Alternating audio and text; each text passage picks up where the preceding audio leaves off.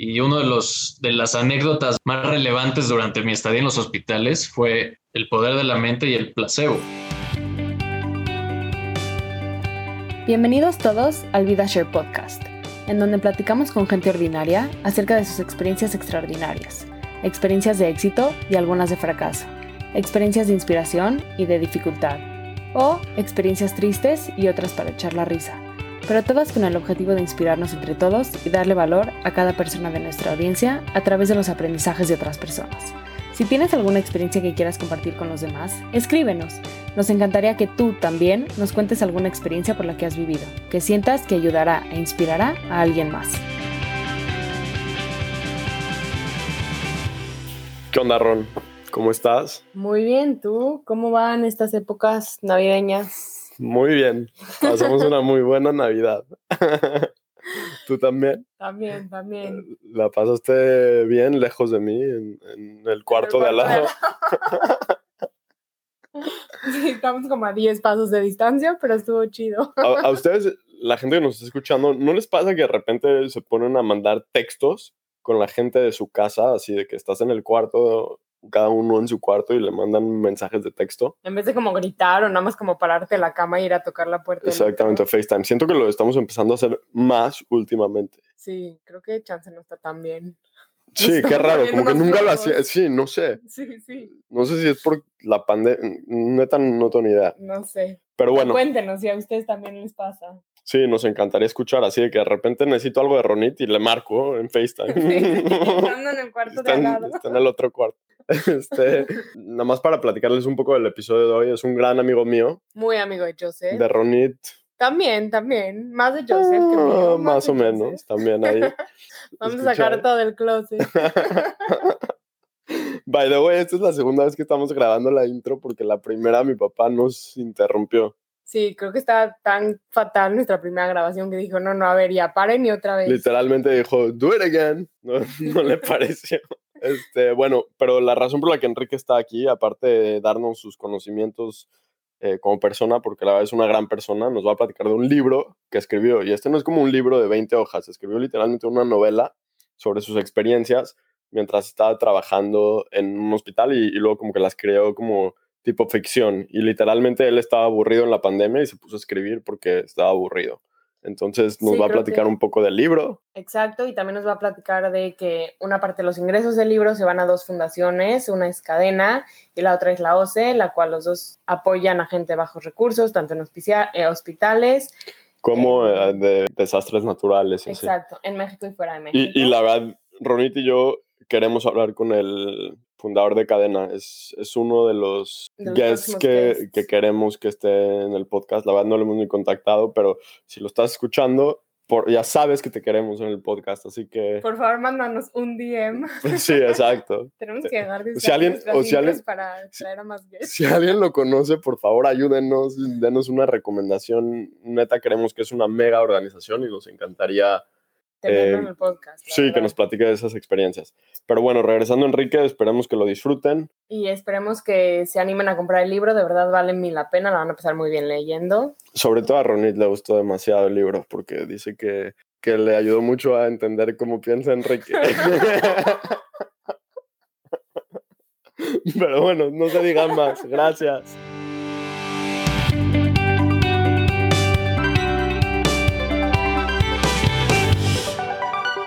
Enrique, hola, bienvenido, qué gusto tenerte.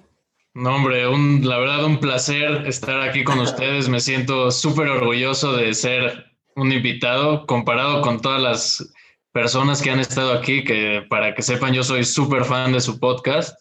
me siento honrado de que me escojan entre tantas personas con historias tan interesantes. No creo que la mía sea tan interesante, pero veremos qué podremos hacer. no, yo creo que sí. No, la verdad de huevos que, que estás aquí y la verdad es que creo que eres un super doctor con mucho talento y mucho talento secreto que, que no nos habíamos dado cuenta que tienes. Tú no te habías dado cuenta, yo sí me había dado cuenta. De, repente hay, de repente hay que sacar ahí los, talentos ocultos. ¿Cuáles, ¿Cuáles son esos talentos ocultos? Cuéntanos qué tienes que pues promocionar. La de una vez. Pues, pues vengo aquí a platicarles sobre mi más reciente libro, como si he hecho, he hecho tantos, ¿no? Escribí un libro sobre mis experiencias en el hospital, pero de cierta forma también es un libro de ficción porque, o sea, hay muchas de mis experiencias, pero hay muchas cosas que yo inventé. Hay otras experiencias que me causaron mucha risa, mucho sentimiento, cosas que viví en los hospitales cuando estuve ahí como, como estudiante.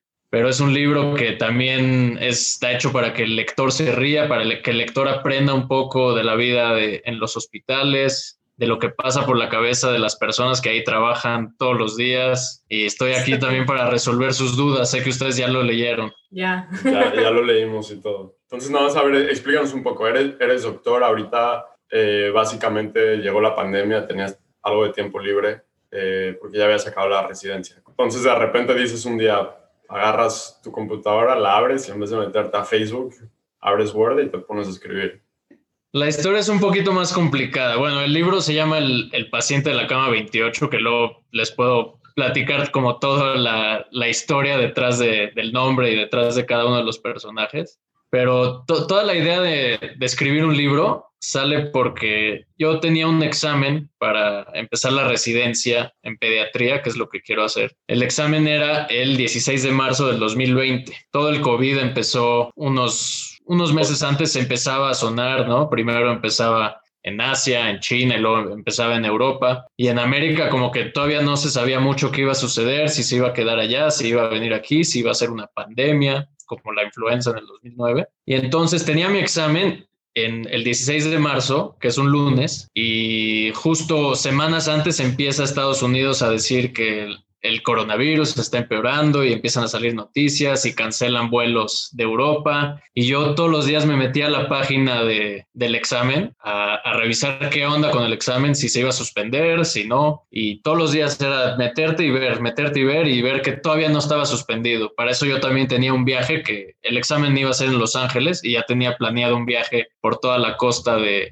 de California. Y el viernes es viernes. Eh, o sea, un día antes de que yo volara. El 13 o el 14. Ajá, es, sí, no, no, no quiero hacer la cuenta, pero un día antes de que yo volara, ese era viernes y yo volaba el sábado. El viernes estoy en mi clínica eh, donde hice el servicio social de, medicina y llega la terrible noticia de que el examen se cancela justo comenzando el lunes. O sea, el día que yo iba a hacer el examen se cancela. Entonces ya no tenía para qué ir, porque el objetivo principal era ir a hacer el examen y después era como un premio ya hacer un viajecito porque tenía mis dos primeras semanas de vacaciones del servicio. Y entonces estuve debatiendo con, con mi familia si vamos o no. Mi papá me dijo, pues vamos, ¿no? ¿Qué, ¿Qué, es lo peor que pueda pasar? Apenas empezaba todo el lockdown y todo eso, me dijo mi prima, de verdad, no vengas, no, hay, no, no vas a tener nada que hacer, estamos todos encerrados, los súperes están con desabasto, no hay nada abierto. Siguen igual. Siguen igual. No, no, con desabasto, pero ahí en Los Ángeles ahorita están igual en lockdown. Sí, ahí fue, fue la epidemia del papel de baño, que no sé para qué la gente eh, quería tanto papel de baño en sus casas, pero fue lo que me dijo. Entonces, después de debatir con mi familia, les dije, la verdad, creo que lo más prudente es que no, no vayamos porque no hay mucho que hacer. Pero para hacerte la historia corta, aunque ya me alargué un poquito, no, no me fui de viaje, me quedé en mi casa y obviamente pues empezaba todo lo de no, no salgas, quédate en casa, el cubrebocas, lávate las manos. Entonces estaba yo en mi cuarto aburrido y en uno de los estantes había un libro que es de la periodista Anabel Hernández y yo, o sea, cada vez que entraba a mi cuarto lo veía ahí, ni, ni sé cómo llegó, creo que fue un regalo de a mi hermano pero dije, bueno, pues tengo dos semanas, no, no hay mucho que hacer, quiero descansar un poquito, me voy a poner a leer. Y me puse a leer y me gustó mucho sobre todo ese tema del periodismo de investigación. Y a partir de ahí empecé a leer, empecé a leer, empecé a leer mucho a, esta autora, Anabel Hernández. Y ya, ¿no? Acabó mi periodo de vacaciones, regresé al servicio social, pero me quedó como esa espinita de la lectura, porque cuando entras a la carrera de medicina, la verdad es que el tiempo es muy, muy escaso. Muy corto. Y todo lo que lees es relacionado a medicina, ¿no? Libros de anatomía, de fisiología, de cada especialidad. Pero empecé a leer un poquito, empecé a leer un poquito y luego seguí, seguí con, con mi vida en el, servicio, en el servicio social y luego tenía mi segundo periodo de vacaciones porque, o sea, el servicio social es un año y te dan dos periodos de vacaciones de dos semanas. Entonces, el segundo periodo de vacaciones también tenía planeado un viaje a Puerto Escondido y era para una despedida de soltero de un amigo. Sí, el 2020 fue el año que todos los viajes se fueron a morir, literal. Sí, sí, sí. O sea, yo ya aprendí a, no hacer planes porque todos los planes que he hecho se cancelan. Entonces ya, ya, voy, ya voy día a día. Viviendo al límite. Exacto, ya lo que, lo que venga vendrá. Exacto. Entonces tenía otras dos semanas de vacaciones y me interesó mucho el tema del periodismo de investigación y empecé a seguir en Twitter a, autores que se dedican a eso. Y una autora que estaba promocionando un libro en Twitter, esto es por ahí de mayo, junio, veo que está editando su libro, todo esto en Twitter, ¿no? Subí una foto y veo que está editando su libro en Word, en Microsoft Word, literal. Entonces dije, oye, pues yo, Sí, yo, pues, también tengo Word. Yo también tengo Word y yo también puedo escribir. Yo también pago la suscripción a Microsoft 365 cada año. Exacto, exacto. Entonces dije, pues yo también tengo Word y también puedo escribir. No tenía nada en mente.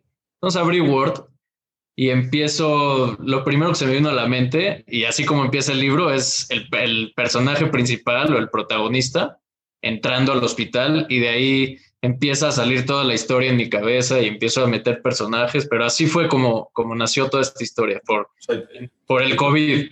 Y te pones a escribir, tal cual. Y me puse a escribir y de repente, pues empezó a, empezaron a fluir las ideas. Y dejas que tu imaginación lo lleve, te tomas libertades artísticas, partes son inspiradas de algún lugar, o sea, porque yo te conozco bien y como que siento que hay cosas que como que me has contado que se parecen o no se parecen, por ahí hasta otra siento que yo te la conté, no sé si es verdad o no. Probablemente. Una parte que está en el libro, eh, o no sé, hay como una historia dentro del libro que me pareció muy similar, porque básicamente yo viví lo mismo. Y no, sé si, no sé si, alguna vez te lo conté. No, no lo voy a contar. no, no tiene que ver con, con un, un, tipo que está buscando su cartera, ya, para no darles mucho detalle, en la parte de, una, de, de la cartera, que era uno de los personajes de, del libro, no encontraba su cartera. Ah, ya, que no encontraba su cartera y la fue a buscar. Exactamente. No, y se encontró con una situación. Si eso pasó o no. No, no, no, no, si eso pasó. Eso a mí me pasó una vez. Ah, bueno, pues mira, lo que, lo que mucha gente. Siento, lo que mucha gente... siento que te la conté, te lo juro. Mira, no recuerdo, la verdad. Entonces, a lo mejor ahí en el subconsciente estaba esa historia, pero en el, en el prólogo yo explico, cualquier parecido con la realidad es coincidencia, porque mucha gente me ha dicho, esto me pasó, o esto sí pasó, pero muchas cosas, muchas cosas sí me basé en hechos que a mí me sucedieron o que compañeros me platicaron. Muchas son, son inventadas, ¿no? Para echarle crema a los tacos. Quique, ahí me mandas los royalties, ¿no? Sí, sí, sí. Sí, es que hay, ¿no? sí, es que hay.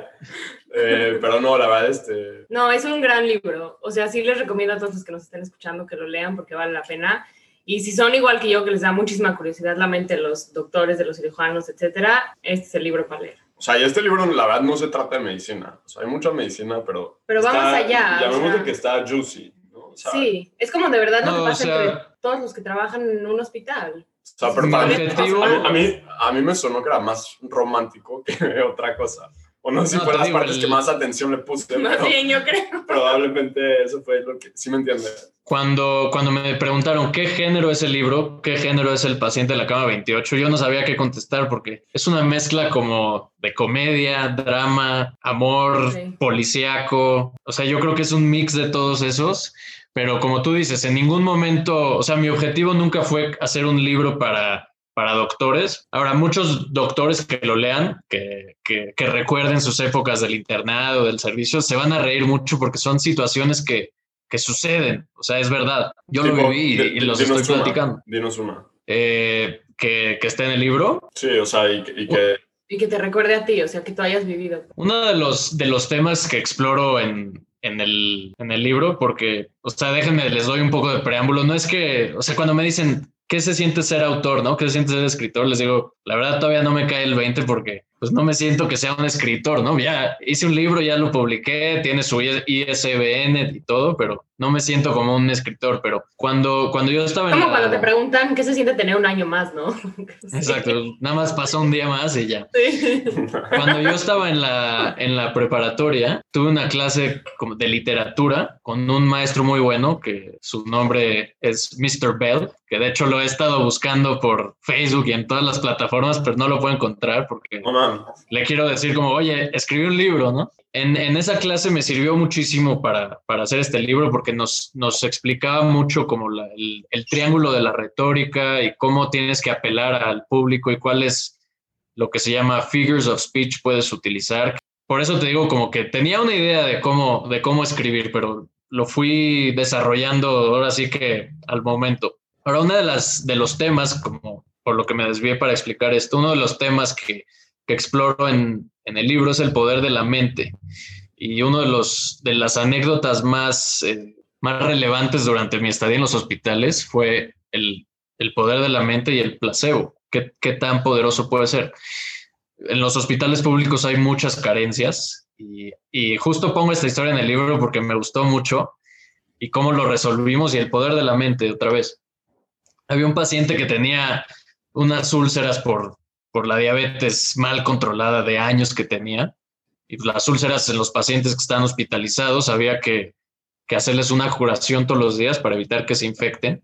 Pero el, el dolor que sentía esta persona cuando se la hacíamos era muchísimo. Imagínate, la carne está ahí al rojo vivo. Y como hay muchas carencias, no podíamos utilizar eh, el, el, anestésico tópico para que no le doliera tanto. Entonces, ¿qué fue lo que hice? Agarré un bote de lubricante, literal, lubricante para poner catéteres, para poner cualquiera de esas cosas. Y le dije, esta es la lidocaína en gel. Cañón. Eso, eso literalmente sí viene en el libro tal cual. Sí. sí, tal cual, tal cual. Y, y, le dije, mira, te la voy a poner aquí. Se la puse en la herida. Pues no pasa nada, ¿no? Pues la lidocaína no, no va a hacer que se infecte, no pasa nada. Y le dije, en unos cinco minutos va a hacer efecto y te vengo a hacer la curación. Ya que pasan los cinco minutos, le quito el, lubricante y le hago la curación y te juro que no sintió nada. Me dijo, doctor, muchas gracias por, por ponerme la lidocaína, de verdad que no sentí nada. Entonces, luego yo les conté esa historia a, mis compañeros y se, estaban muertos de risa. ¿Tú, crees que en verdad eh, no sintió nada o te lo estaba diciendo como para decirte, o sea, como para alabarte a ti como doctor? No, o sea, nunca me había puesto a pensar. Yo siempre he querido pensar que sí no sintió nada, pero en, en mi forma de verlo es el poder de la mente que tiene sobre el cuerpo y cómo, cómo la mente puede controlar cosas de manera impresionante. Eso también es una mera realidad. No, digo, totalmente. Y creo muchísimo en eso. Sí. Pero yo, o sea, te lo digo porque, no sé, por ejemplo, cuando yo me voy a sacar análisis, siempre, o sea, la, la persona que me va a quitar la sangre, digo, espero que tenga buena mano, ¿eh? Así, ¿sí me entiendes? Como que para... y luego ya me saca la mano y luego le va, ah, mire, la verdad sí, tiene buena mano. Aunque me deje un moretón, pues ya se lo voy a decir, porque ya no hay nada, ¿sí me entiendes? Entonces, como que a lo mejor siento que también puede ser ese, o sea, ese momento que el poder de la mente es importante, pero también a lo mejor, porque también tocaste el tema de que muchos pacientes ven como con reverencia a los doctores. Sí, me explicó, como con mucho respeto y, estaba escrito en algunas partes del libro. Entonces, no sé, por eso mi pregunta.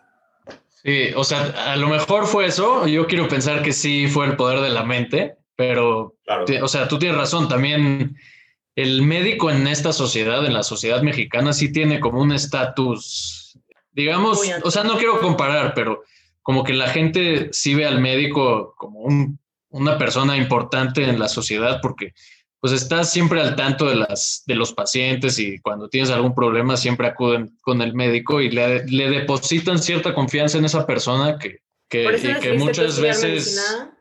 Y, me imagino... Esa, es otra... no, o sea, me imagino que también en, en los hospitales, también del sector público, es aún más, ¿no? O sea, porque a lo mejor en un hospital privado donde, si me entiendes, gente que estudió algo y decidieron estudiar ingeniería, arquitectura, por algo más, pero o sea, en lugares de escasos recursos como, como por ejemplo la villa en el, en el libro, no todo, no todo el mundo tiene la oportunidad de estudiar, entonces que el médico haya estudiado, creo que también ahí es, un, también, tema... También es un poco la historia de la enfermera que sale en el libro, ¿no? De la jefa enfermera que ya quería estudiar y pues no pudo porque no pasó el examen y no tenía los recursos, etcétera, etcétera. Sí, desafortunadamente pues, siempre van a haber muchas diferencias en, en la posibilidad o en el acceso a personas para que estudien una carrera. Y, o sea, sí es algo que cuando tú ves una persona que, que no le regalaron nada y que tiene todos sus méritos por cuenta propia, o sea, sí se merecen un enorme respeto, porque nadie les dio nada, nadie les, les dijo, órale, aquí está tu título y ponte a, a ser el mejor doctor. O sea, mucha gente, la verdad, sí, sí hay que tenerle mucho aprecio y mucho respeto, sobre todo por eso, porque o sea, el camino a hacerse médico o cualquier otra profesión es, no es nada fácil. No, no es nada fácil para nada. Pero ahorita que Ronnie tocó el tema de la enfermera, sí lo quería tocar, hasta le tomé foto como al excerpt y lo, y lo highlighté. ¡Qué aplicado! Este, lo, lo, quiero leer si me permiten, ¿no? Básicamente es una enfermera, creo que no pasó el examen y entonces su única opción para estudiar medicina era a través de una universidad privada yo obviamente pues, no tenía los recursos para pagar la educación, entonces fue a la escuela de enfermería. Entonces lo que dice es, al final de cuentas, nosotros somos las que estamos en mayor contacto con el paciente, o sea, como enfermera. Ustedes los médicos también, pero cuando acaban de revisar al paciente se van. Nosotras estamos siempre ahí para ayudarlos con sus necesidades más básicas. Y esa interacción no la cambio por nada. Entonces agradezco a la situación económica de mi tía, la cual fue la que no le permitió a la enfermera ir a una universidad privada a estudiar medicina porque al no poder pagar la escuela de medicina, terminé como enfermera y soy feliz hasta el día de hoy. ¿no? Y, y, fue, creo que, o sea, le tomé foto a dos párrafos y este creo que fue de las cosas más powerful que tomé del, del libro, que se me hizo increíble y lo quería comprar. Sí, como te digo, el, el libro es una mezcla ahí de emociones, tiene momentos de risa, tiene momentos de muchísima tristeza, momentos de historias que dices, wow, y personas que han leído me han dicho, oye, me sacaste las lágrimas con eso. Yo nunca fue mi intención, pero así salió. Y ese, eso que, que, acabas de leer, Joe, sí es algo que escuché de alguna enfermera. No recuerdo dónde, pero en, algún hospital lo escuché, que la enfermera me dijo, no recuerdo bien las palabras, voy a parafrasear, pero básicamente lo que me dijo, nosotros estamos mucho más con el paciente y atendemos sus necesidades más básicas. El doctor viene, te revisa, te, da un plan y te pregunta, ¿estás de acuerdo? O muchas veces te dice, esto es lo que vamos a hacer. Y hasta ahí se queda la interacción con, el paciente. Entonces, esa es una parte que a mí, cuando ya esté interactuando más con pacientes, sobre todo pacientes hospitalizados, es una parte que nunca quiero dejar como que se, que se vaya por otra parte. Nunca quiero dejar que esa parte de la humanidad entre el paciente y el médico se, se olvide, porque el médico tiene que entender que, está tratando a una persona, no es un número, la, persona que está en la cama acostada no es un número, es una persona que tiene sentimientos, los familiares están preocupados porque el paciente está enfermo o está hospitalizado y es una parte que nunca ningún médico debe olvidar. Eso es totalmente verdad. Y te voy a decir, mucha gente, de hecho, no, o sea, yo tengo mucha gente muy cercana que no les caen bien los doctores, que les choque al doctor, etcétera, etcétera, porque dicen eso, me tratan como una persona más, no me tratan de verdad con la humanidad que se necesita. Y he escuchado en muchos como programas de televisión gringos de doctores que dicen que el lema principal es do no harm, pero tú en tu libro dices que el como objetivo principal que les da el doctor líder o lo que sea dice que el objetivo es curar pacientes y evitar complicaciones. Y creo que son dos approaches muy distintos, ¿no? Porque uno es do no harm y el otro es evitar complicaciones. Desde tu punto de vista, ¿cuál crees que es un poco más importante? O sea, siento que, que no puedes darle más importancia uno a otro. Lo que tú dices de primero no harás daño es un, es un lema que viene del, del latín, primum non nocere. Primero no harás daño. O sea, el médico tiene la obligación, porque tiene, o sea, todos los conocimientos que tiene para el bien los puede hacer para el mal. Claro, y a veces no necesariamente es para el mal, pero pues pasan errores. Sí, y a veces son inevitables. Es otro, asunto completamente. Pero me imagino que, eso te refieres es más como al tema moral. Al tema moral y también físico. Sí, o sea, lo, lo, que trato de decir en el libro es que nunca, nunca se pierda la humanidad de los médicos con, con los, con los pacientes ahí internados. El, paciente de la, de la cama 28, lo explico a lo largo de los capítulos que, que trata el libro, todo, todo el hospital lo quería, ¿no? Y resultó ser otra cosa. No voy, a, no voy a dar spoilers, pero... No, no, lean el libro. Todo, todos los, los médicos, las enfermeras, todos lo amaban y es, es como un poco la relación que, que yo quiero Sí, o sea, para los médicos que lean el libro es como lo que a mí me gustaría hacer y que me gustaría ver que otros hagan. Pero en cuanto a tu pregunta, sí es súper importante. El primero no harás daño, pero el otro es tratar personas y evitar que se compliquen. El número uno es como lo moral, ¿no? No, no, porque es lo que dice Quique. O sea, así como tienes conocimientos para aplicar el bien, puedes aplicar el mal. Sí. Y el segundo es, pues, como que lo básico de evita que haya complicaciones, ¿no? O sea, básicamente lo que está diciendo Quique y tiene mucho valor es que él, el día que pueda tratar con pacientes. Ya eh, trata con pacientes. Bueno, ya tratas con pacientes, pero que siempre, siempre lo vas a tener en mente, con pacientes hospitalados, etcétera, es que no sea nada más el doctor que, que llega, checa y se va, sino tener esa historia de la enfermera en mente en su trato con los pacientes. Sí, sí, como antes de, antes de ser médico tienes que ser una persona y, y, ponerte al nivel de, los, de todas las personas, de los pacientes, de las enfermeras. Como lo que trato de decir también es que no deben haber jerarquías. No el, no el doctor es el, es el mejor y está en el, en el último escalón de la pirámide. Todos están al mismo nivel y es un equipo. Entre mejor se lleve el equipo y entre mejor trabaje el equipo, se va a, a obtener el resultado que es que los pacientes salgan mejor de que como entraron. Yo, yo, en mi experiencia personal, las veces que me han operado, eh, obviamente el doctor es como la figura importantísima, ¿no? El doctor hace la labor técnicamente muy difícil que es la operación per se. Pero un buen cuidado de una enfermera o de un enfermero es increíble después de... Y yo creo que te hace la diferencia, ¿no? En la recuperación. Sí, no, no me acuerdo en qué hospital llegué y a alguien habían operado después de mí como dos o tres meses y estaba el mismo enfermero que a mí me había, como que que a mí me había cuidado después de que me operaron y se acordó de ti. Y lo vi, y no sé si se acordó de mí o no, pero yo lo vi, yo me acordé de él y dije, wow, o sea, me llevó como que a, ese, a esa situación en la que yo estaba y dije, ese cuidado que me había dado, o sea, lo, lo vi casi, casi como, o sea, como si fuera mi doctor, ¿sí me entiendes? Sí. Me había operado por, el, por el cuidado que me había dado él. Y cuando te llevas una buena experiencia, créeme que nunca se te olvide. Y a, a, veces, aunque se te olviden los nombres, pero nunca se te va a olvidar esa experiencia buena que tuviste. Entonces, sí, es, es algo que trato de... Y, y, déjame decirte, es algo como utópico, porque en la mayoría de los hospitales no sucede esto. Es tanta la carga de trabajo, tantos pacientes, los médicos no tienen el tiempo necesario. Por eso es algo que yo quiero siempre tener en mente para no, o sea, para nunca perder el piso, digamos. No, qué padre. Y en especial si quieres tratar con niños, siento que esa parte humana es súper básica.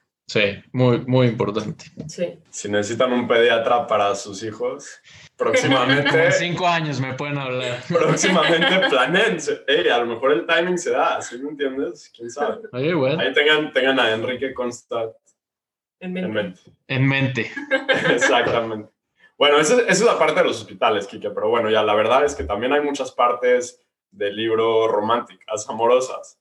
Que creo, que es, creo que es lo padre para la gente normal, como que leerlo, ¿sí me entiendes? Ahí siento yo que tú, al publicar un libro y sabes que tú eres el autor y, y dices, son mis experiencias, al final del libro pones fotos tuyas, entonces se entiende que es más o menos desde tu punto de vista. Ahí estás dando un poco de como vulnerabilidad, eh, como de tu vida romántica, vida amorosa, ¿no? Bueno, te voy a explicar un poquito. Eso está, eso está, cool, pero pues no, o sea, toma, toma huevos. Sí. sí, sí, sí. Mira, te voy a explicar un poquito cómo, o sea, como te digo, empecé a escribir y es, o sea, en teoría, el personaje principal del cual nunca doy el nombre y tampoco nunca doy el lugar donde sucede todo esto. O sea, no digo qué país es, tampoco digo la época. Doy un poquito de como reseñas históricas para que el lector se pueda ubicar un poquito pero nunca doy una localización en tiempo, espacio o, persona, ¿no? En teoría todo está contado desde el punto de vista del narrador, que es el personaje principal. Exactamente. Y un poquito como, como lo quise hacer, pero todo, te repito, todo esto fue saliendo porque yo no tenía nada en mente, no tenía, no tenía ni siquiera la historia en mente. Me gustan mucho esas películas que tienen como más historias adentro, tipo Cloud Atlas o la balada de Buster Scruggs. No, no la he Te fallo con las dos. Sí, yo también. Bueno, voy a hablar porque son muy buenas, pero me gustan Pensé, ese tipo pensé que... que... ibas a decir como de Graduate, así porque me da muchos vibes eh, de Graduate. ¿sí me? Esa no tengo idea cuál es. Pero me gustan, me gustan esas historias que se cuentan con más historias adentro. Y el libro así está eh, como presentado en- entre historias de cada personaje, pero todas vistas desde el punto, de- o sea, narradas por el narrador. Este, ah, y ahorita vamos al tema del amor, pero te quiero platicar cómo, cómo, se, cómo progresó la idea del libro. Porque tenía la idea y de repente le, le dije, de hecho no le había dicho a nadie cuando hasta que ya llevaba como 3, 4, 5 capítulos. Y A de repente le digo a mis vas a sacar, by the way, así que... Sí, no, muchos mis hermanos me dicen, ¿cómo? Ni sabía que estabas escribiendo un libro. Le dije, no, pues es- fue, fue sorpresa. Pero a ver, espérate, ¿tú Eh, dijiste aquí que estábamos haciendo el podcast antes de que salga? No, tampoco. Ah, ahí está, ya ves. No le puedes yo- reclamar. Yo, ni siquiera sabía de vida share. Entonces, no, hay ciertas cosas que prefieres mantener como en secreto Claro, claro. hasta que ya estén. 100%. Definitivamente. Ya como llevaba como cinco capítulos y le digo a mis papás, pero así en una comida súper casual, estoy escribiendo un libro. Y me dicen, ah, mira, qué padre, ¿no? Yo creo que dijeron como, sí, está bien, ¿no? Y, y me dijeron, como a los, a los dos, tres días volví a sacar el tema del libro. Y me dicen, ah, tu tía tiene una amiga que es escritora, contáctala. Y yo, ¿para qué, no? Que- Ya está. Yo sé Entonces ya la- exacto, yo, yo estaba haciendo Word, yo, que- yo ni siquiera quería publicar, como que nada más lo estaba haciendo para entretenerme un rato. Y me dice, no, pues háblale. Y entonces le marco a esta persona y me dice, ah, súper bien. Y, y pa- para esto ya le marqué ya que estaba más adelantado el libro, ¿no? Llevaba como dos, tres semanas escribiendo. Y me dice, ¿y cuánto tiempo llevas escribiéndolo? Le digo, no, pues como dos, tres semanas. Y, y se, y se quedó callada. Me dice, ¿cómo? Un libro tardas en escribirlo como uno o dos años. Y dije, madres, yo lo escribí en dos semanas y ya casi lo acabo. Ha de estar malísimo mi libro.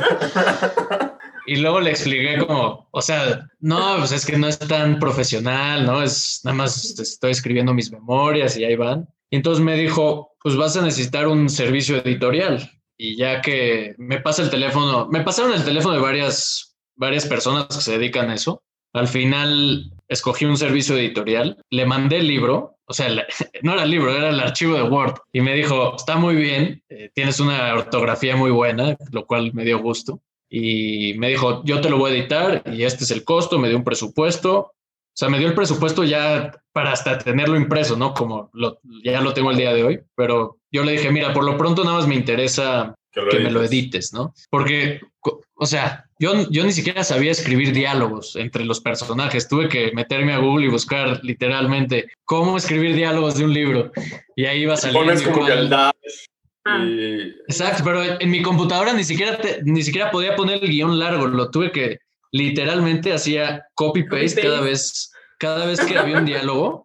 Era copy-paste del guion largo. De Google. Y, Sí. Sí, lo saqué de Google y luego ya tenía que poner copy paste, copy paste. Y entonces yo súper, súper novato y ya se lo mandé a, pues, a la editora y ya lo arregló súper bien. Muchas cosas me dijo, esto no es, esto no es creíble, esto no, esto está de más. Yo había puesto muchos más chistes de que me habían pasado y ella me los quiso cambiar, pero le dije, no, o sea, sé que no lo vas a entender, pero mi círculo cercano del hospital y mis amigos lo van a entender, entonces eso se tiene que quedar. Y fue así como, como nació todo. Ahora, regresando a lo de la historia del amor, ¿no? ¿Qué es lo, qué es lo que quieres saber? No, no, no, no es que, o sea, no es lo que quiero saber. Obviamente me metí, no voy a decir que no, pero el personaje principal se llama como Laila Jackson y me metí en Instagram y me busqué un profile así que se llamaba Laila Jackson ayer a ver si me salía alguien mega cool así, pero obviamente no, o sea, No, no, no. Sí, había Mira, profiles. los- Pero no, no, no. O sea, eh, donde, lo que te quería preguntar es, toma mucha vulnerabilidad decir, ok, voy a sacar un libro en el que hay partes ficción, hay partes no ficción, pero el personaje principal tiene historias románticas dentro del libro. Y tiene múltiples, no, no tiene ni siquiera, o sea, no tiene nada más uno. Sí, ¿Sí me explico? sí, mira. Entonces, sin, sin dar muchos detalles, porque sí quiero que la gente lo lea, solo te quiero decir que es, es cool que enseñes esa vulnerabilidad. ¿Sí me entiendes? Sí, te entiendo. Y, y parte de, los, de las historias que cuenta el personaje principal sí son basadas en mis historias. Claro. Hay partes, pero, pero no, o sea, no un personaje del libro es un personaje de la vida real. Hay varias cosas basadas en mí, en varios personajes, y varias cosas de otras personas basadas en varios personajes. Pero yo lo, yo lo que voy es, ah, ok, este libro a lo mejor lo va a leer mi tía, lo va a leer mi amiga, lo va a leer mi novia eventualmente. ¿Sí me entiendes? Y ellas no van a saber qué es real y qué no es real. Exacto, y hay, cosas que prefieren Entonces, no saber. ellas y ellos van a asumir, y lo van a asumir en su mente, y a ti te vale madres, que asuman lo que asuman. Eso es, eso es lo que te quiero decir que está divertido. increíble. Y que está no, y además... No, y, parte de lo que me gustó de ser escritor, entre comillas, porque yo todavía no me considero escritor, pero parte de lo que me gusta es que en un libro tú puedes crear tu propia realidad, ¿no? Es, no, hay, no hay leyes, dependiendo del tipo de libro, pero sí lo quieres hacer con ciertas cosas de la realidad, pero ahí no hay, o sea, no hay una pared que, que tú digas, hasta aquí puedo llegar. Claro, en, tu libro tú eres el creador y tú puedes hacer lo que quieras con tus personajes, con tu libro y, eso me gustó mucho porque, como dices, me dio mucha libertad para, sobre todo como para expresar mis pensamientos que, que son muchísimos y sobre muchísimas cosas. Y en el libro los pude expresar a mi manera y sin nadie que me dijera, esto no puedes hacer, esto sí. Y luego la editora me dijo, esto no es real. Le dije, no me importa, quiero que esté porque es lo que yo pienso. Y, y hay cosas que me decía como, esto es imposible que suceda. Y le dije, de verdad pasó. Oh, no, pero te voy a decir, o sea, sí tú creas tu realidad, pero con todo, yo que te conozco cuando leí el libro, o sea, yo me imaginaba que tú me estabas contando las historias. Sí, yo también, obviamente. Sí, mucha gente que ya lo leyó y que me conoce bien me dice es que literal eres tú contando el, eres tú contando el libro. Yo te veía y me imaginaba a ti haciendo todo esto y es una parte que que al parecer se me dio para, para poder describir todas esas cosas que suceden en el libro y, y yo expresarlo y, y, que la gente piense y lo vea salir de mi, de mi boca. Bueno, el libro, el libro lo sacaste hace que una semana, dos semanas. El libro lo saqué hace una semana. Sí, ok. Y básicamente cuando lo sacas, ya repartiste copias entre tus amigos, Cuéntanos cómo ha sido eso, qué feedback te han dado. Obviamente yo, yo no hablé, había hablado contigo de, del libro eh, después de que lo haya leído. ¿Cuál ha sido como que la recepción? ¿Ha sido lo que te esperabas? Cuéntame un poco de eso. Pues mira, el libro, como te dije, lo acabé como, o sea, la idea principal sí la acabé como en un mes, de desde el capítulo 1 hasta el último capítulo hay como cierto sentido en por qué son esa cantidad de capítulos, es otro de los temas que se trata. Pero poco a poco le iba mandando a, a, a un círculo súper cercano de personas como avances del libro y me decían, esto está bien, esto me gustó, esto no. Pero ya que lo acabé y ya lo publiqué, ya se lo entregué a, a varias personas, ya muchas lo han comprado. Lo que me han dicho es, la verdad me gustó mucho, me reí mucho, como te dije, muchas personas me dijeron, me hiciste llorar con ciertas en ciertos capítulos. La gente que vivió conmigo en los hospitales sí me ha dicho como, excelente, ¿no? O sea, porque es que entendieron, entendieron, muchísimo de todo. Sí, sí, sí.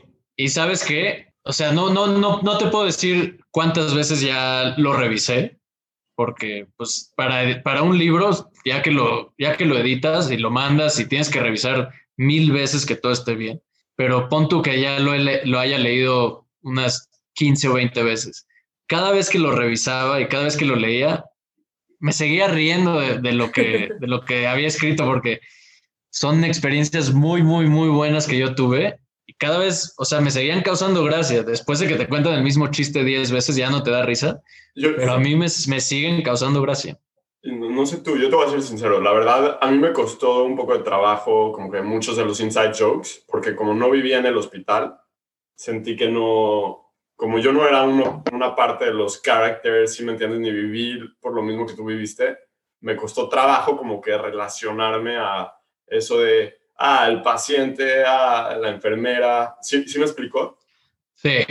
Eh, a mí la verdad no me pasó lo mismo. ¿eh? Ok, chingón. No, y eso... a lo mejor, no sé, chance tiene que ver, no sé, por... No, no tengo la menor idea, pero no, pero cada quien le da su propia interpretación. Hay chistes que son muy literales, hay otros que, que o sea, puede que no los entiendas porque nunca has estado trabajando eh, o de estudiante en un hospital, pero, o sea, mi objetivo siempre fue como que el lector no se sintiera externo a la historia, hacerlo parte de. No, y creo que en cierto punto sí logras ese objetivo. sea, definitivamente sí como que te sientes adentro de la escena. Chance no participando en ella, pero sí observando todo lo que está pasando alrededor. Y la lectura es fácil, o sea, es fácil y es fácil de entender. Obviamente creo que hay muchos personajes y pues eso a veces como que, ah, ¿quién era Rebeca? Ah, ¿quién era, si me entiendes, Raquel? Cosas así. Pero la realidad es que es muy fácil de leer y, seguir la historia. Sí, y, trato de darte como un, un poquito de la historia de cada personaje porque es otra parte que exploro en el libro. Siempre el, el, narrador, el personaje principal, le preguntaba a las personas porque él en el libro apenas las conocía. Y siempre preguntaba, ¿y por qué decidiste estudiar medicina? ¿Y por qué decidiste ser enfermera? ¿no? Y muchas veces, justo como platicamos hace rato y con uno de tus episodios del podcast eh, con Rodrigo, que le preguntaste, oye, cuéntame de tu tatuaje, ¿no? Y a, lo mejor no querías eh, hacerlo contar esa historia porque para él pudo haber sido muy dolorosa. Claro, 100%. Exacto. Y eso es parte de lo que de lo que también explora el libro. El, personaje principal le pregunta a todas las personas casi casi de, oye, ¿por qué decidiste hacer esto?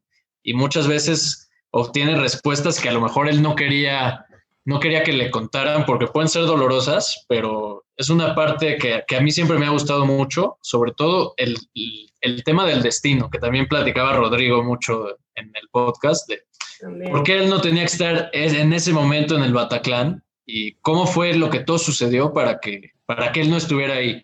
No, pero sí, sí lo mencionas en una parte del libro y te voy a decir cuál.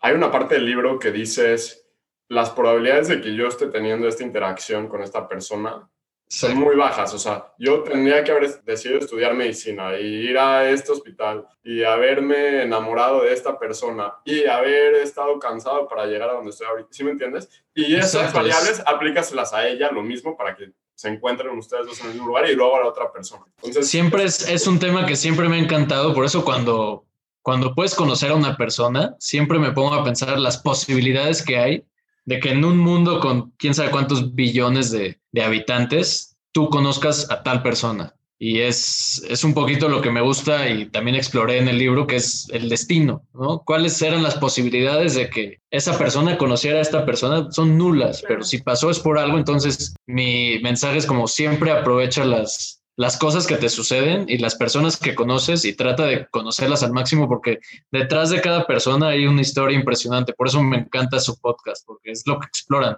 O sea, personajes que si, si no las entrevistan ustedes, nadie conocería. O sea, yo nunca hubiera eh, oído hablar del tren a Mauritania de tu cuate. Muchas y, gracias. Y me encanta eso de que exploran, porque dicen todas las personas tienen algo que contar y es, es una cosa que me, que me, gusta mucho. No, buenísimo. Y, y, sobre e, eso es verdad, pero sobre todo también, o sea, a mí me encanta la historia de, ok, yo te he conocido durante ya un montón de años. Obviamente nos hemos vuelto más amigos cercanos más recientemente, como los últimos cinco, cuatro, cinco años.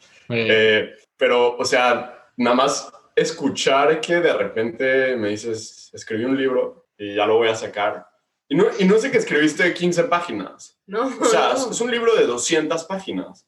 Que tiene mucho esfuerzo. Y lo hiciste como que a la mitad de la nada. De repente dijiste, fuck it, voy a abrir Word. Así. Eso se me hace muy chingón y me da curiosidad, o sea, casi casi como el main character de tu libro, que obviamente no va a aceptar que eres tú, pero sabemos que eres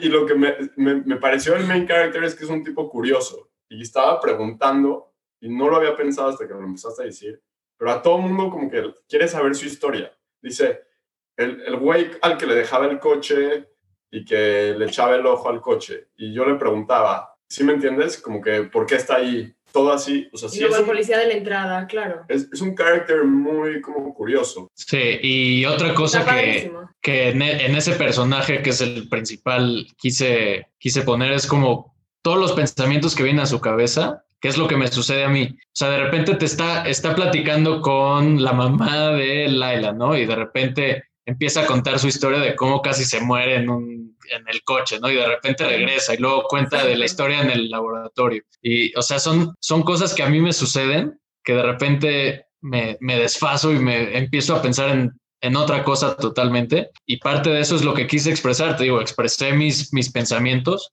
Y otra cosa es que la narración no es lineal. Entonces, de repente empieza, empieza aquí y luego el siguiente capítulo ya no tienen nada que ver con el, el primero y luego para entender el capítulo 15 tienes que haber leído el capítulo 19 y el 3. O sea, no es lineal y va, va y salta y es, es como parte de, de cómo funciona en mi cabeza. Pero, pero los capítulos son el nombre de las personas. Sí, pero eso se me hizo que está muy cool, porque te da como una claridad de visión, pero al mismo tiempo te mantiene muy intrigada todo el libro. Pero es la historia de cada persona. Sí, pero también es la historia a través de los ojos por el personaje principal. Que esa es otra cosa que, que la, la amiga de mi tía me dijo. Es que es, es irreal que, que el personaje principal sea omnipresente, ¿no? Que, que él sepa todo. Tienes que hacer un narrador neutro. Cuando me dijo eso, yo ya llevaba como siete, ocho capítulos y No. dije, Sí, dije, "Ni bye, madres ¿no? voy a cambiar, es un desmadre, yo no voy a cambiar nada. Y, y entonces le dije a la editora, mira, por algún motivo, el narrador tiene poderes de omnipresencia, punto. Ya. Pero ni, ni siquiera, o sea, ni siquiera me da a mí la impresión, de- o sea, todo se me hace real. Ok, fue y le preguntó, y fue y le preguntó. Es como alguien que es curioso y quiere hacer amigos. Y y- te va contando las cosas. sí. Exacto, Sí, tiene no, una memoria parte- tremenda. Sí, pero esa parte no me causó conflicto a mí tampoco, como que lo vi muy Qué bueno, normal, qué bueno, no porque sé, a mí- sí. A mí me habían dicho como, no, esto no se puede. Y yo, pues, ya lo hice, ya no, no lo puedo cambiar. Al no, y se contrario, súper bien. Y es lo padre. Sí, exacto. Porque te, o sea, conoces al narrador, que es el protagonista que está en todo. Y aunque no das demasiado detalle del narrador, sí das como que pequeños La verdad, inside sí. looks a tu mente. Sí o sea, yo Sí. Antes y después del libro, sí creo que conozco a Enrique Constant un poco bastante mejor. Pues sí, ese es, ese es otro punto. Y al final, como dijo Joe hace rato, pongo fotos para, para, que, que- para que vean como mi, que algunas de las cosas que, que suceden en el libro sí fueron verdad. Eh, por ejemplo, la sala, la biblioteca donde dormíamos, que literal era un colchón en el piso, pero porque el colchón no lo robábamos, ¿no? Lo pedíamos prestado. Pero cuando las enfermeras nos veían, sí nos regañaban, ah, doctora, ¿dónde lleva esos colchones? Pero si no, si no te llevabas el colchón, dormías en el piso. Entonces, sí, no. te tenías que adaptar. Y otra cosa que les quería comentar, porque o sea, las personas que, que escuchen el podcast van a entender un poquito más del libro, es cómo fui, cómo llegué a, a los nombres de cada personaje. Fueron, lo, o sea, las primeras cosas que se me venían a la mente. Sí me basé en, en nombres de personas que conozco, pero que no tienen nada que ver. El nombre de Laila, porque en ese momento estaba escuchando la canción de, de Laila de Eric Clapton.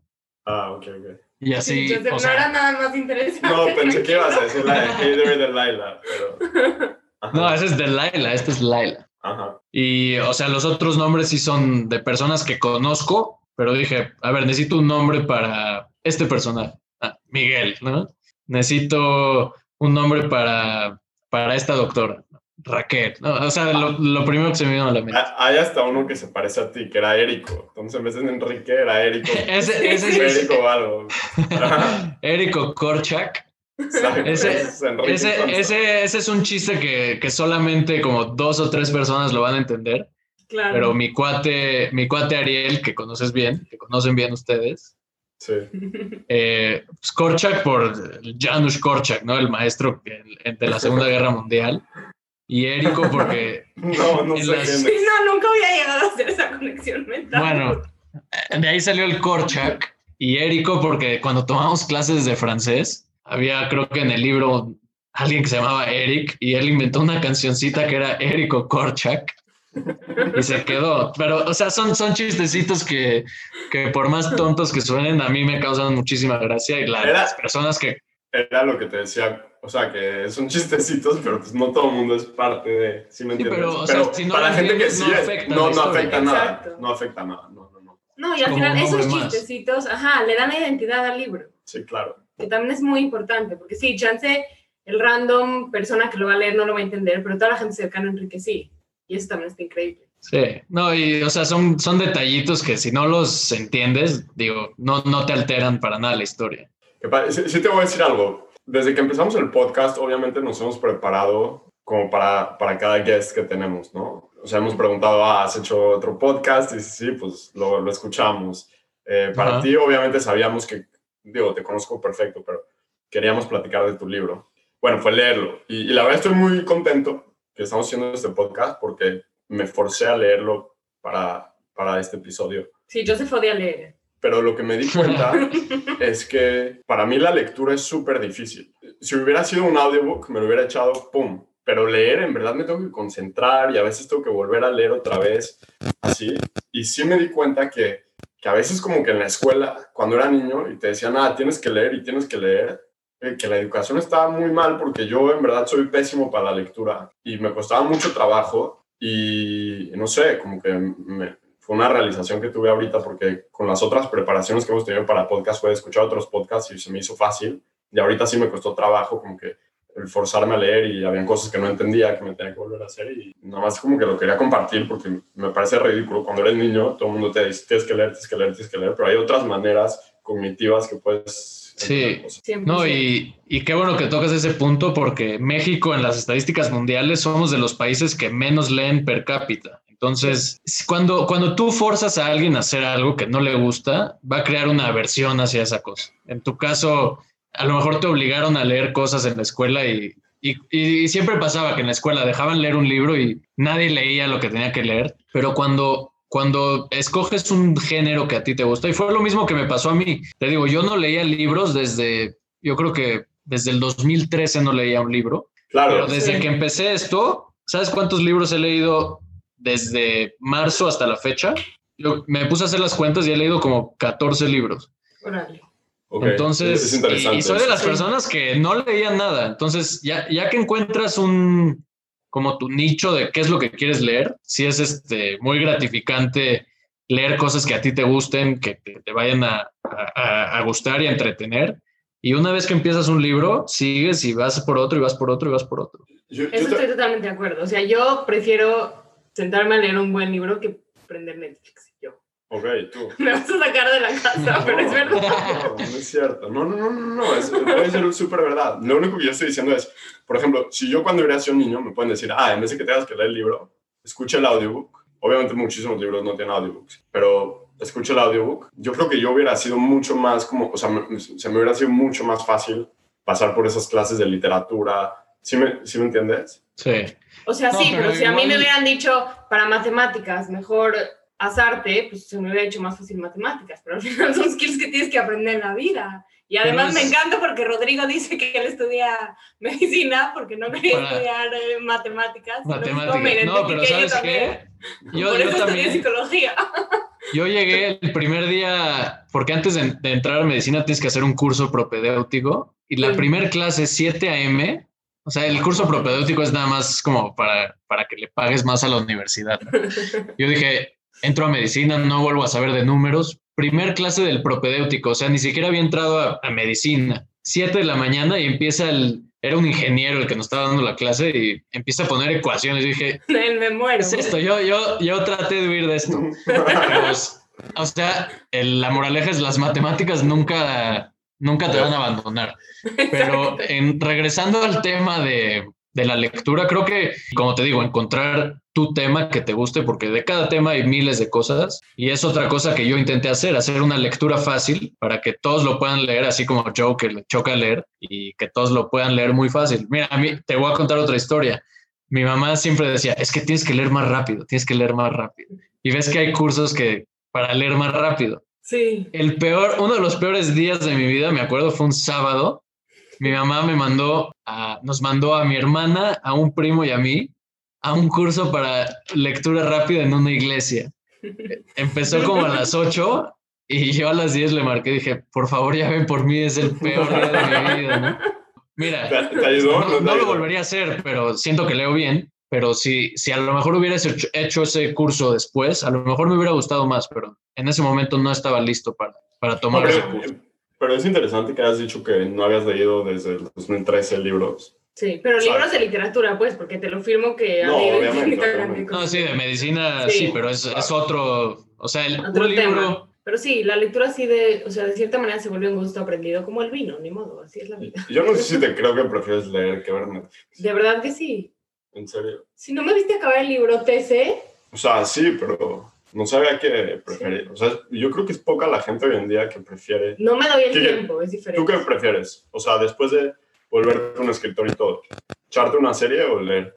Es una difícil pregunta porque, o sea, si me pones un libro de algo que me va a gustar y algo que me va a interesar, lo tengo que debatir contra la serie, ¿no? Pero en este momento estaría como en un 50-50. No, no te quiero decir libro o serie, porque también las series son muy divertidas y te entretienen. Y... Para mí es un 95-5. O sea, literalmente. Es que 99. Los, los pocos libros que he leído for fun en mi vida, eh, que no han sido como por la escuela o así, que no son audiobooks, han sido, yo creo que porque vi la película y me gustó tanto la película que me puse a, a leer el libro. Bueno, pues, ¿qué tal que le recomendamos unos libros a Joe y a la audiencia? Me Está bien, da- échanos. Me, A me ver, parece. a- de, de- de los varios libros que leí este año, te voy a recomendar Excelente. uno que es, es literatura en español, o sea, de lo más famoso y que seguramente no lo has leído y yo tampoco la había leído y me sentía muy tonto cuando me alienaban de esas conversaciones. Cien años de soledad de Gabriel García Márquez. Sí, Ok. clásico. Tú los leído. O sea, No. Ahí está. Sea, yo tampoco lo había leído. Pero es un clásico, pero es un clásico que todos tienen que leer. ¿Por qué no lo he leído Todos lo tienen que leer. Aparte, la, o sea, la forma en el que él describe todo, o sea, él sí es. Ahí sí hay jerarquías, no, no como en el hospital que yo digo, ahí sí, él, él está en otro nivel. Hay otro que es como la narración, pero un poco de forma literaria, de un, un asesinato que ocurrió en Kansas en los 1900 y tantos. Se llama In Cold Blood de Truman Capote. Y otro libro que a mí me gustó muchísimo, a lo mejor tú no te vas a relatar tanto con ese, pero, o sea, está, está muy bueno. Se llama Tenía que sobrevivir, del doctor Roberto Canesa. ¿Cómo llegué a ese libro? En Netflix, cuando estaba la- todavía de- el- al inicio de la cuarentena, buscaba películas y encontré una del equipo uruguayo de rugby que se, que se cayó su avión en los Andes y tuvieron que sobrevivir todo el invierno hasta que dos o tres de ellos, o sea, Se vieron que no los iban a, vieron que no los iban a rescatar Se comieron. que escalar, escalar los Andes hasta llegar a un pueblo en Chile, si no, si no mal recuerdo, para que los rescataran. Y sí, tuvieron que comerse a, los, a las personas que habían muerto. Una increíble historia. Y luego él se volvió uno de los mejores cardiólogos pediatras en, en Uruguay Wow. el doctor Roberto Canesa, y te cuenta, y va mezclando la historia de los Andes y cómo la necesidad de sobrevivir la extrapoló para tratar a sus pacientes con cardiopatías no compatibles con la vida y súper bonito. Y de ahí saqué la idea para poner fotos, porque él, él pone fotos. Y una vez que tú les, ves las fotos y te cuentas la historia de cada paciente, ahí, ahí sí te saca las lágrimas. O sea, para lectores que no leen nada, creo que esos tres te pueden sacar la chispa de, de la lectura. La lectura. No, ese, ese último se ve interesante. ¿Sabes a mí que me recordó un poco cuando dices lo de las imágenes? En la película de American Sniper, no sé si la viste, pero básicamente al final de la película ponen como que cuando se muere el güey o lo matan. eh, Bueno, ya, spoiler, sorry. Es la de Bradley Cooper, ¿no? Es la de Bradley La Cooper. de Bradley Cooper. Exactamente. Ay, la de Sardain. Es que te- te- el- justamente hoy sacamos un este, episodio con un güey que se llama José Manuel Sardain, que tiene una historia increíble de vida. Pero está muy parecido a Bradley. Está idéntico a Bradley Cooper. Platicamos mucho de Bradley Cooper y él como que en el episodio. Pero sí, como que al final, cuando ponen las imágenes, ahí sí como que empieza, porque ya son las imágenes reales. Entonces es lo mismo que tú estás diciendo de tu libro. Sí. Y, y la verdad me gustó que hayas puesto tú también tus imágenes, porque hablas mucho como que de la barba y que la tenías larga, o lo que el carácter principal Ajá. la tenía larga, y sales todo barbón. Eh, Sí. en algunas de ellas. Sí, o sea, ciertas cosas sí les di aspectos de realidad a los personajes, y, pero otra cosa que cuando tú lees, o sea, tú imaginas tu versión. ¿no? Sí, O sea, yo, siempre. yo te puedo escribir y tú puedes leer el mismo párrafo que otra persona y esa persona lo va a imaginar diferente. Pero cuando tú pones imágenes o fotografías, como que das un toque de, de objetividad y realidad. Pero por eso las pongo al final, para no, no sugestionar a nadie y que ellos hagan su propia realidad y después vean un poquito cómo era. Qué sí, porque padre. lo contrastas y lo comparas. Sí, está muy cool. 100%. Y bueno, Enrique, ya la pregunta del millón, ¿va a haber parte 2? Porque nos dejaste a todos así, digo, no voy a decir, pero nos dejaste a todos así como... Y además, y además ya escribió, eh, y ahora sí ya tomaste tu examen, así que creo que tienes un poco de tiempo otra vez. Ahorita te, tengo más tiempo, ¿sabes? Hay dos, hay como dos barreras. Uno, la mente, como que ya al final, o sea, al principio, si te das cuenta en, los, en el libro, los primeros capítulos son más largos. Sí, O sea, relativo, porque eh, todos los capítulos son cortos, no son como capítulos de si lees 100 años de soledad, los capítulos son largos. A mí lo quise hacer así para... no. Lo quise hacer así para que, que la gente no se aburriera y que, que tuviera como las ideas más concisas, ahí escribirlas. Pero los primeros capítulos son más largos y conforme avance el libro, ahora sí, Sí, que el cerebro corto. se me estaba secando y ya no tenía qué poner y cada vez los capítulos se fueron haciendo más cortos. Entonces, esa es la primera barrera. Ya no sé qué, cómo seguir la historia. A lo mejor, ¿no? La segunda barrera es el precio, porque la verdad no, no fue, o sea, no fue carísimo, pero no fue barato hacer todo esto. O sea, si, si alguien, si una editorial te dice, no, te vamos a patrocinar y tú hazlo, Claro, O sea, es otra historia, pero sí. pero sí, el, o sea, unos son las ideas y las otras es, o sea, para que la gente sepa hacer un libro, si lo haces como yo lo hice, de manera independiente, por fuera, o sea, no, no, no es barato. Aunque no es un problema el, el dinero, pero, pero, o sea, fue un poquito complicado en ese sentido. Pero nunca sabes, tendré que pensar y, y ver cómo seguirlo. El paciente de la cama 28, parte 2. Exacto.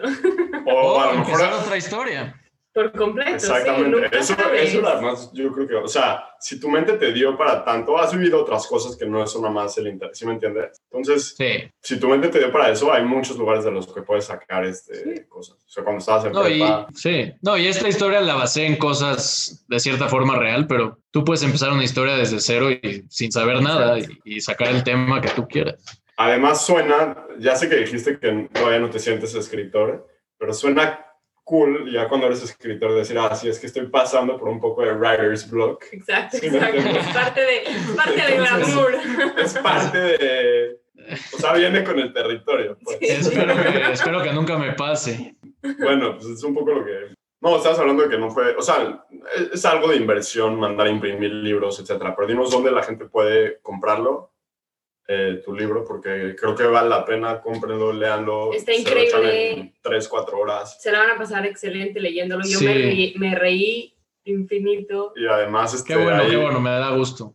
No, no, no, que hay, hay historias padres y creo que van a entender un poco más de Enrique si no lo conocen. Y si lo conocen, obviamente léanlo. Así que vale la pena. Sí, Entonces, sí, y cuando lo lean, si tienen preguntas, si quieren saber cuál es mi versión del final, porque el final se lo dejo también a cada persona para que lo imagine. Eh, pero sí, el, el libro lo pueden encontrar en la plataforma de Mercado Libre, mercadolibre.com.mx. Ahí buscan El paciente de la cama 28 por Enrique Constat. Lo van a encontrar. Eh, la portada es... Esa es otra historia, pero la portada es un doctor eh, rubio de pelo largo con un busto del doctor Luis Pasteur.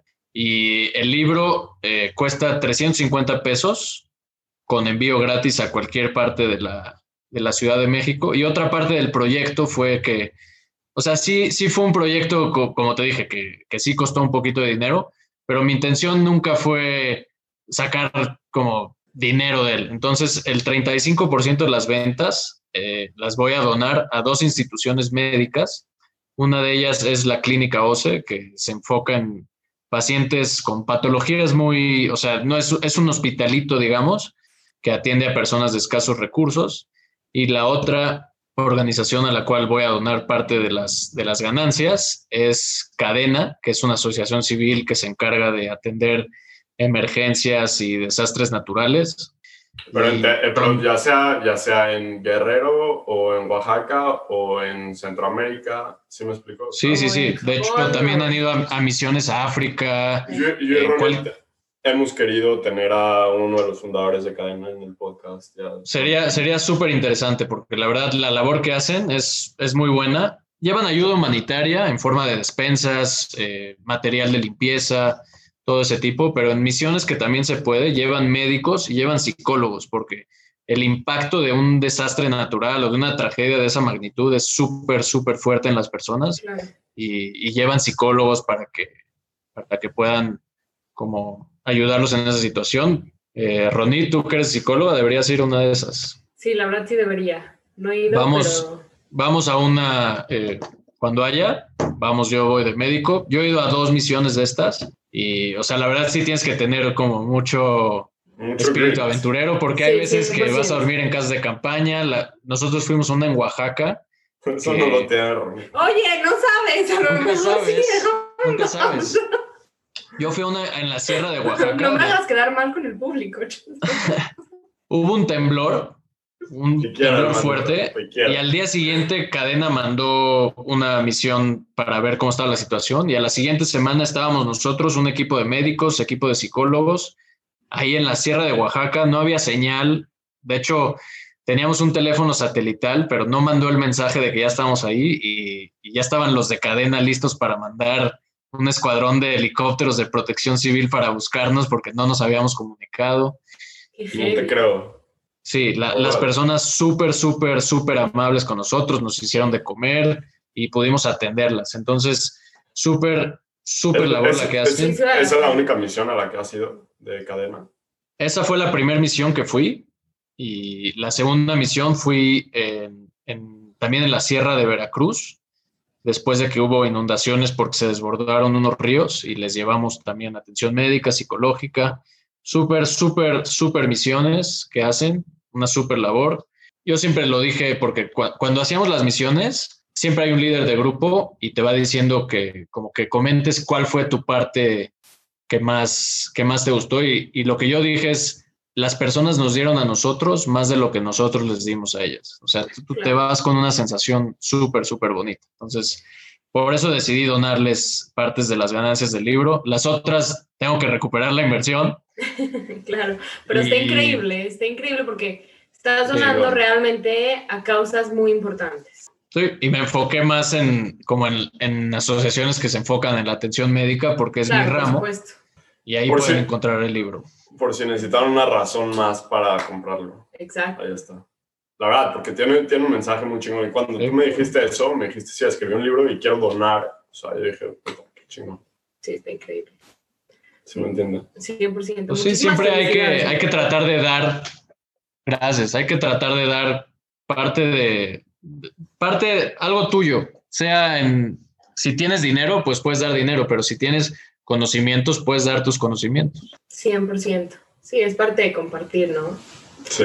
Sí, sí, sí. Siempre, cada persona tiene historias impresionantes, como ustedes han dicho. Pero sabes qué, yo antes de, yo no quería ser médico, yo quería ser periodista, sobre todo enfocado a deportes. Entonces, por eso me gusta mucho que me entrevisten o entrevistar. Es como mi sueño frustrado. Ya en algún momento tendré que hacer un curso de, de radio o algo para, porque dije, puedo ser doctor y estar en la radio, pero no puedo estar en la radio y ser doctor. Ser doctor, ser doctor es verdad. Yo también quería hacer este ¿Doctor? No. ¿Tú crees que yo tengo.? Yo ni puedo. Eh, no, yo también quería ser como locutor de, de, deportes cuando estaba en la escuela. Bueno, pues vamos, vamos a armar ahí un programita luego. Me parece. Sí, deberían. Sí, ya, ya aprendimos a hacer podcast. Una de esas. Sí. ¿Sabes qué? Yo tenía mi, mi, podcast, todavía no existía esa palabra, por eso me llamo así en Instagram, porque tenía mi programa, era una plataforma que se llamaba Ustream, viejísimo, estoy hablando del 2010, 2011, y se llamaba The Econ Show, y, y de, ahí, de ahí tomé el nombre, y era, era como, era todos los lunes, y yo daba clases de inglés, y después de la clase de inglés empezaba mi programa, y ahí entrevistaba a mis cuates, ¿no? a un cuate que jugaba básquet, pues era mi comentarista de básquet. Luego entrevistaba a varios cuates y era The Econ Show. Ah, Luego ya dejé ah, ese. Pero sí, todavía no existían los podcasts, pero siempre me ha gustado. Yo, yo, también, no, yo cuando estaba en prepa, o sea, no por... Ahí va el competitivo. cuando estaba en prepa había como una estación de radio en la escuela y teníamos como un show de deportes que, que te decía como que cuánta gente escuchaba y pues eran como cuatro personas. A, mí, me escuchaban 10, a mí me escuchaban 10. Pero sí, digo, ahorita en el podcast nos escuchan 40, así que es lo mismo. No, pero tiene muchísimo potencial y es cuestión de que se den a conocer. Sí. De verdad está muy bueno. Muchas gracias. No es, por, no es por que seas mi cuate ni nada, pero está bueno. Hay que, hay que reconocer el talento cuando hay. Gracias, güey. gracias. Gracias por tu tiempo. Muchísimas eh. gracias por compartirnos la historia, por por estar acá, por platicarnos. Ya nos echaste libros, a ver ahora, ¿por qué no nos echas dos canciones que... Pero ¿por qué dos y todos dan tres? O tres. Es que ya siento que la tercera nunca lo dan bien. Sí lo dan bien y se está alimentando. o sea, siempre es como Bob Dylan y, y, una y luego... No, ya sé que Bob Dylan, todos escuchan Bob Dylan. Y dame, dame tres, dame tres. Algo bien en Mira, te voy a... Ok. Le... Hace poquito 2013 por ahí, me empecé a meter muchísimo en, en la música del reggae. Que va, o sea, si alguien, si alguien me conoce bien, diría como, eso no es nada contigo porque tú no haces drogas y no haces nada de ese, como de ese, de ese estilo, pero la música del reggae me encanta, todo Bob Marley eso, pero te voy a dar, te voy a dar la canción que más me gusta de un, es un cantante de Costa de Marfil que hace reggae en francés, se llama Tiken Ja Fakoli. Ok. Y la, la canción, Spotify, ¿no? Porque sí, te la, te la voy a mandar, pero la canción se llama, es, es en francés, se llama Laisse-moi m'exprimer, que significa déjame expresarme. Luego me, me, como ya estaba más metido en este tema, me enseñaron un grupo, es, es una persona que él hace todo, se llama Stick Figure, y de, y de ese grupo me encanta una canción que se llama Sound of the Sea. Les quiero dar la tercera. Este es, es un poquito más como para viejitos, pero me encanta el piano. Y este es un pianista griego que seguramente sus papás lo conocen. Se llama Yanni. Y hay una canción súper, súper bonita. Sí, él es, es muy famoso y ya es, ya es viejo. Eh, hay una canción que se llama Nightingale. Perfecto. Súper. Las vamos a agregar al Vida Show Playlist para todos los que nos ¿Por qué no nos das tú una canción? Una canción. Ahorita solo porque acaba de salir el nuevo álbum de Taylor Swift, que está muy bueno, la neta. La de Willow, la canción está excelente. Esa también la subimos a Sí. Spotify. Tendré que escucharla. Exactamente. Está bien basic, pero está bien buena. Pues listo. ¿Y otro mensaje, un mensaje Sí. rápido a la comunidad. Por favor. Estamos, estamos eh, en la peor parte de la pandemia por COVID. Por favor, no salgan si no es necesario. Si tienen que salir, usen cubrebocas, pero úsenlo bien, cubriendo la nariz y la boca. Cuídense mucho, de verdad. Estamos casi ya al final del, del túnel con la vacuna, pero hay que cuidarnos. 100%. Buenísimo. Muchísimas gracias por ese reminder, creo que es muy importante. A ver, Servicio a ah, comunidad. salió, salió una noticia nueva. Hay como un nu- nuevo strain del virus. ¿La gente se debe Sí, preocupar o no se debe preocupar? Pues lo siguen estudiando, pero de los, o sea, de la poca información que hay, lo que se ha visto es que, aunque sea una nueva cepa, o sea, lo que significa es que el virus muta. O sea, el virus no es más que material genético, el coronavirus es RNA. Entonces, como es material genético literal envuelto en proteínas, es muy sensible a mutar. Cuando muta es porque algún, alguna de las bases del, del RNA, que saben, adenina, lo estudiaron en la prepa, Sí, sí. uracilo, adenina, timina, sí. guanina, citosina. 100% con. ¿Ya se acordaron? Muta, entonces altera la forma de la proteína que se va a expresar. Entonces, esta mutación al parecer hace que una proteína que se llama spike sea diferente, pero no han visto que esa mutación signifique que el virus sea más letal. Lo que se ha visto es que, han habido más casos de esa y sobre todo empezó en el Reino Unido, por eso ahorita muchos países están bloqueando los vuelos porque no, no saben bien qué es lo que pueda suceder. Pero lo que se ha visto es que la vacuna tiene, o sea, no, la vacuna te protege porque te hace expresar ciertas proteínas del virus para que luego tú las reconozcas y hagas anticuerpos. En teoría, la vacuna que hay debe ser útil contra esa nueva cepa. Ok. Es Buenísimo. muy bueno saber eso. Sí, porque ya luego la gente piensa, ah, no, ahora la vacuna ya no va a servir porque el virus mutó. ¿Sí me entiendes? Sí, No, por favor, por favor, vacúnense. Ok, Sí, muy importante. Excelente, excelente, Kika. Mil gracias. Muchísimas gracias. Ya, es que no, no queríamos hablar mucho del COVID, pero bueno, ya es una noticia importante y ya aprovechamos. Está bien, está bien. Siempre, estoy dispuesto a hablar de cualquier cosa. de huevos. Mil gracias, por tu tiempo. Gracias por invitarme, mucha suerte con el podcast y les va a ir muy bien, de verdad. Gracias. Gracias.